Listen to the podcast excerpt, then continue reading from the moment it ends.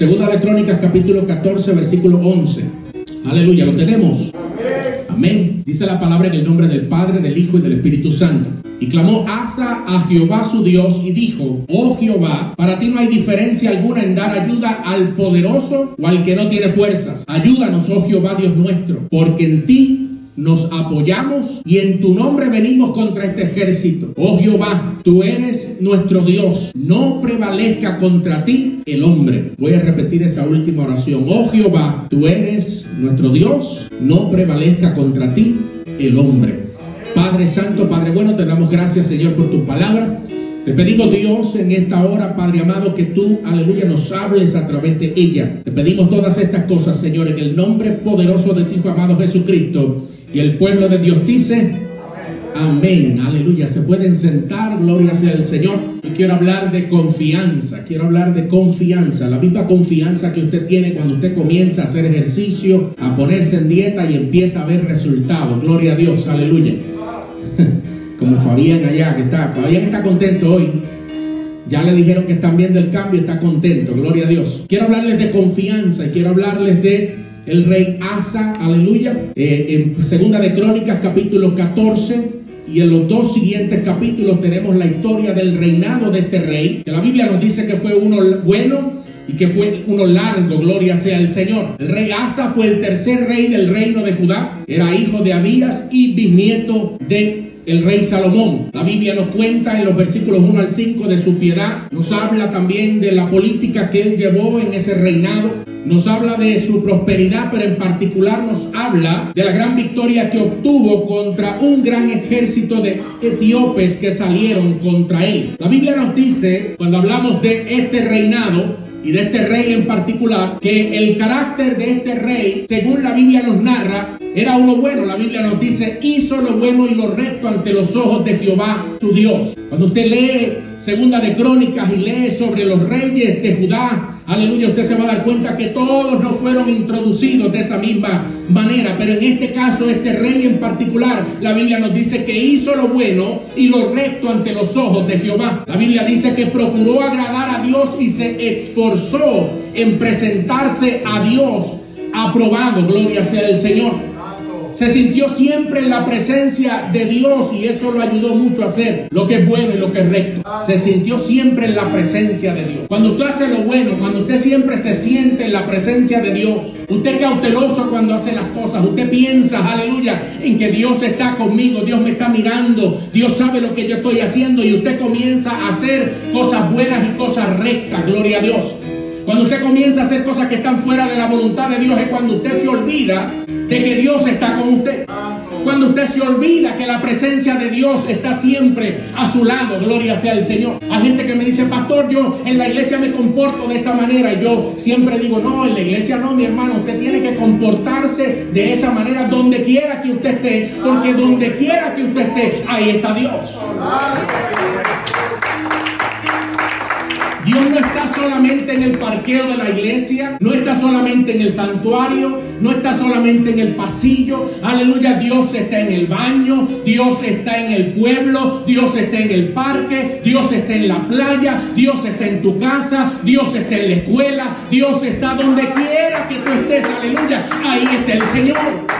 Entonces este rey, reconociendo que Dios estaba con él, él hacía cosas que eran buenas y rectas delante del Señor. La Biblia dice que cuando él tomó el reinado, él empezó, aleluya, una reforma en su reinado. Él comenzó a retirar y comenzó a abolir toda la idolatría que estaba en el pueblo de Judá. Judá estaba lleno de personas que iban a adorar a otros dioses. Habían imágenes por todas partes. Y esta gente iba a adorar todas esas cosas. Cuando el rey Asa llega, él comienza a retirar todas esas cosas. Tan pronto él llega, aleluya, y asume el poder, él se propuso destruir todos aquellos altares idólatras con sus imágenes. Y él esperaba que al destruir los ídolos volvieran en sí aquellos idólatras que estaban adorando a dioses falsos. Dice que reavivó y estableció el culto a Dios solamente. Y puesto que los sacerdotes cumplían con su oficio y servían a los altares de Dios, obligó al pueblo a que cumplieran también con su deber.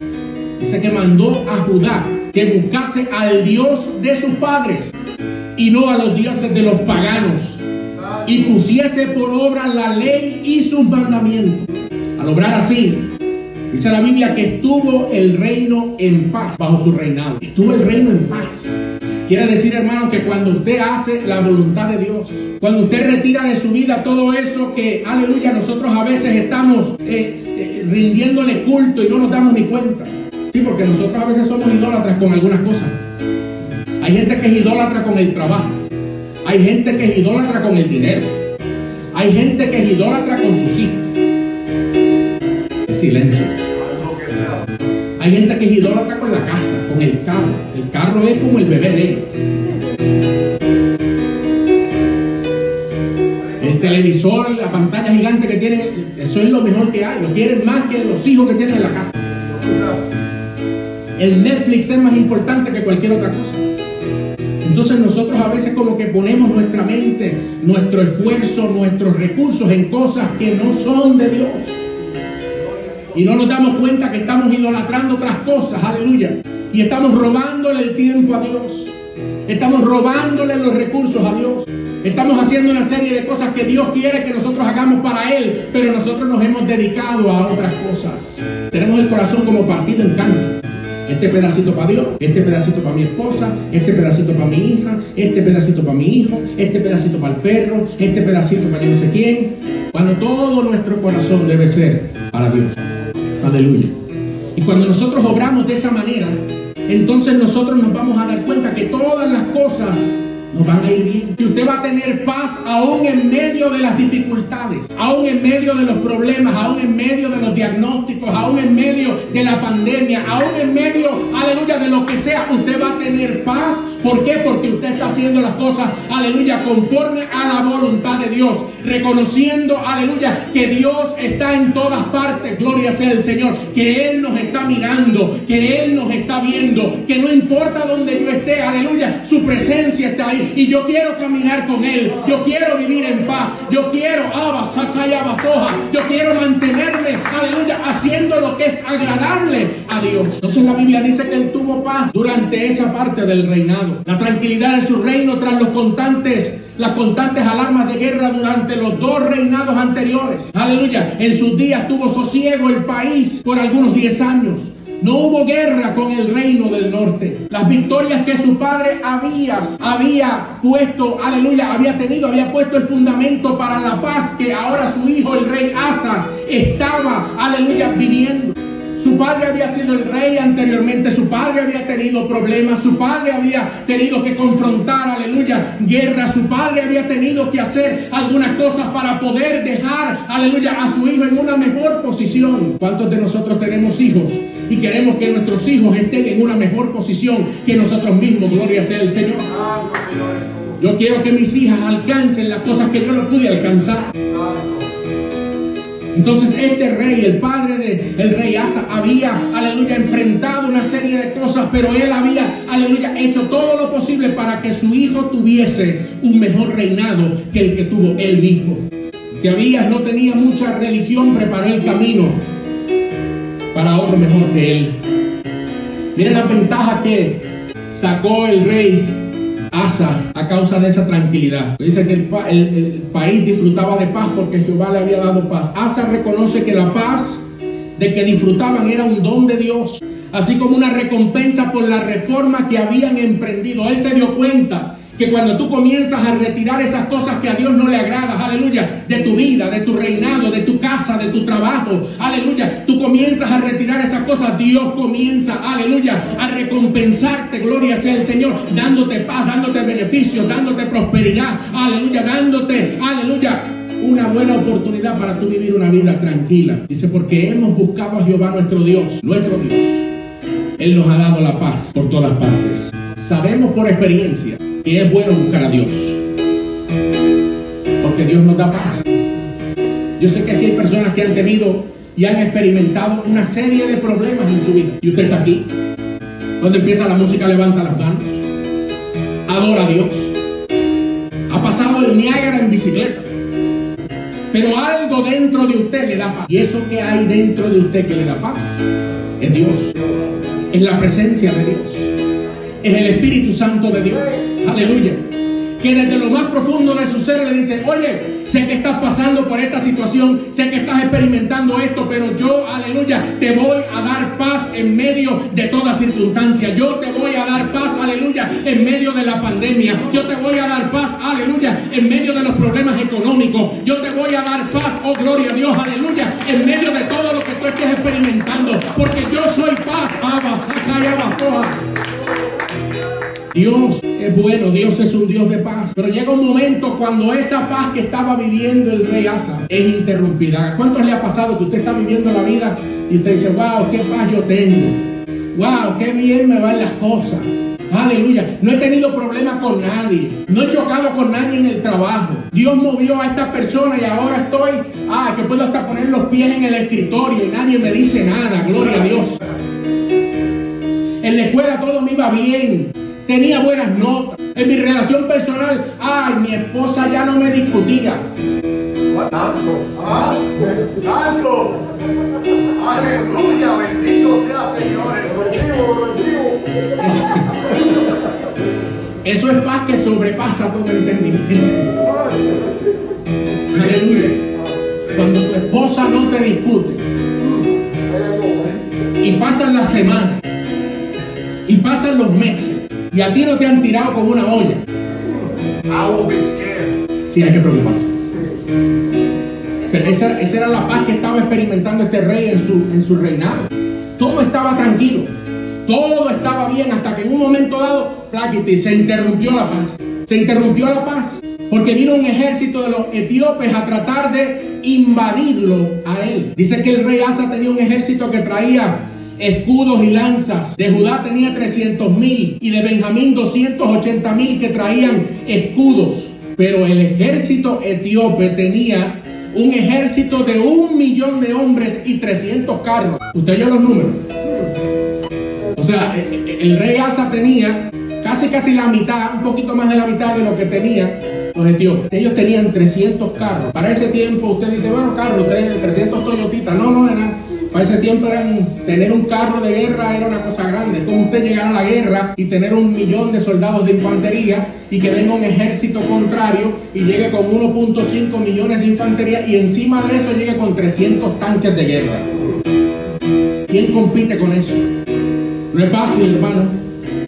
Ayer, el día de la independencia, yo estaba en mi casa y me dio con ponerme a ver videos de los tanques de guerra cuando yo estaba en Fort Lewis. Oh my God. Y, y, digo que yo, yo, soy un poquito nervioso y tengo PTSD del ejército y todas esas cosas. Y entonces, pues los petardos y las cosas afuera me dio con ponerme a escuchar más ruido. Y yo dije, bueno, ese ruido de allá afuera me pone nervioso, déjame escuchar este, porque este yo sé que es un video. Y empecé a poner aquellos tanques, hermano. Y cuando usted está dentro de ese tanque, y bueno, y eso, el tanque brinca. O sea, se levanta del piso. Y ¡pum! Y lo que usted escucha es una cosa increíble. ¿Usted se cree que anoche usted escuchó ruido? No, hermano. Yo he escuchado ruido. Y adentro un tanque, eso es increíble. Yo me puse a escuchar eso y yo dije, espera, imagínese usted ahora, este hombre, estos etíopes tratando de atacar al rey Asa con toda esta gente, un millón de soldados y 300 carros. Eran casi el doble el número. Este ejército etíope estaba preparado. Tenía la gente para poder destruirlo. Tenía, aleluya, el equipo para destruirlo. ¿Y qué hace el rey Asa ante esta amenaza? Mire lo que él hace. Lo primero que él hace es que él clama al Señor pidiendo socorro. Cuando él se ve en esta situación, aleluya, y él comienza a mirar así al final y ve todo ese ejército y ve todos esos carros, lo primero que él dice es, él empieza a clamar al Señor. ¿Qué hace usted, hermano, cuando usted está pasando por una situación difícil? ¿Qué hace usted cuando usted va al médico y le dan un diagnóstico que a usted no le agrada? ¿Qué hace usted cuando te llama el hijo o la hija y te dice que tiene problemas en la escuela o en el trabajo? Aleluya. ¿Tú clamas a Dios o tú comienzas a volverte loco? Porque este rey clamó al Señor pidiendo socorro. Este rey entendía, aleluya, el peligro. Este rey entendía lo que estaba pasando. ¿Y que hace él? Él clama al Señor, aleluya, para que el Señor venga a socorrerlo en medio de esa circunstancia. Él ora al Señor, que era su Dios personal. Fíjese que él decía, mi Dios. Él no decía el Dios de aquel, el Dios de aquel. No, mi Dios, aleluya. Yo quiero que usted sepa en esta tarde, aleluya, que usted tiene un Dios, aleluya. Que cuando usted tiene un problema, una situación en su casa, usted puede clamar, y puede orarle al Señor, que es su Dios personal. Bendito sea el Señor. Usted no está solo, usted no tiene que venir al pastor. Estoy pasando por esta circunstancia. ¿Puede usted orar por mí para que usted le, odie, le ore a Dios? Aleluya. No, hermano, yo puedo orar por usted, pero ore también usted. Su Dios es personal. Usted tiene una relación con Dios. Aleluya. Dígale, papi, papá, necesito ayuda. Papá, esta situación está difícil. Señor, ayúdame. Señor, socórreme. Señor, guárdame. Señor, cuídame. Señor, dame paz. Señor, aleluya. Envuélvete en esta Señor. Tome el control, Señor, de lo que yo estoy pasando. Aleluya. Él es tu Dios. Él es mi Dios. Es nuestro Dios. Su súplica fue bien determinada. La Biblia dice, ayúdanos, oh Jehová Dios nuestro, contra nuestros enemigos. Fíjense lo que él dice. Ayúdanos, Dios nuestro, contra nuestros enemigos. ¿Cuántos sabían que los enemigos tuyos son enemigos de Dios? Son nuestros enemigos. Ayúdanos con nuestros enemigos. Aleluya. Cuando tú tienes un diagnóstico de esos que te da el médico que viene del left field, que viene de por allá de una esquina y tú dices, wow, esto me cogió por sorpresa. Tú socorres, pides socorro al Señor y le dices, Señor, ayúdame, socórreme contra, aleluya, nuestros enemigos. Porque el cáncer es enemigo de Dios. La diabetes es enemigo de Dios. La alta presión es enemigo de Dios. La depresión es enemigo de Dios. La ansiedad es enemigo de Dios. Los problemas de espalda son enemigos de Dios. Cualquier enfermedad, cualquier persona, aleluya, que no tiene al Señor que viene contra ti, es un enemigo de Dios. Está tocando un hijo de Dios. Y le dice, ayúdanos, oh Jehová Dios nuestro, contra nuestros enemigos. Él oró con confianza porque en ti nos apoyamos. En ti nos apoyamos. Me agarro del Señor. No me voy a agarrar del diagnóstico. No me voy a agarrar de los números de la pandemia que siguen subiendo como loco. No voy a andar con el pánico por ahí. No, yo me voy a agarrar del Señor. Señor, voy para el supermercado. Voy contigo. Gloria a Dios. Santo Señor Jesús. Señor. Le voy a poner la máscara. Voy a mantener la distancia. Aleluya. Pero tú vas conmigo como quieras. Gloria sea el Señor. Y voy caminando y abro la puerta y aunque me digan loco, Señor, entra. Aleluya, que te voy a llevar a Walmart. Gloria a Dios, te voy a dar una vuelta para que tú veas, aleluya, las cosas que tiene Walmart allí y cómo los precios han subido. Súbete, Señor, súbete. Santo. Tú oras con confianza. Dice la Biblia que él obtuvo respuesta en forma completa. Mira lo que dice Segunda de Crónicas capítulo 14, versículo 12 al 15. Dice, Jehová deshizo a los etíopes delante del rey Asa y delante de Judá. Y huyeron los etíopes. Y Asa y el pueblo con él estaba. Los persiguieron hasta Gerar y cayeron los etíopes hasta no quedar en ellos aliento, porque fueron deshechos delante de Jehová y de su ejército.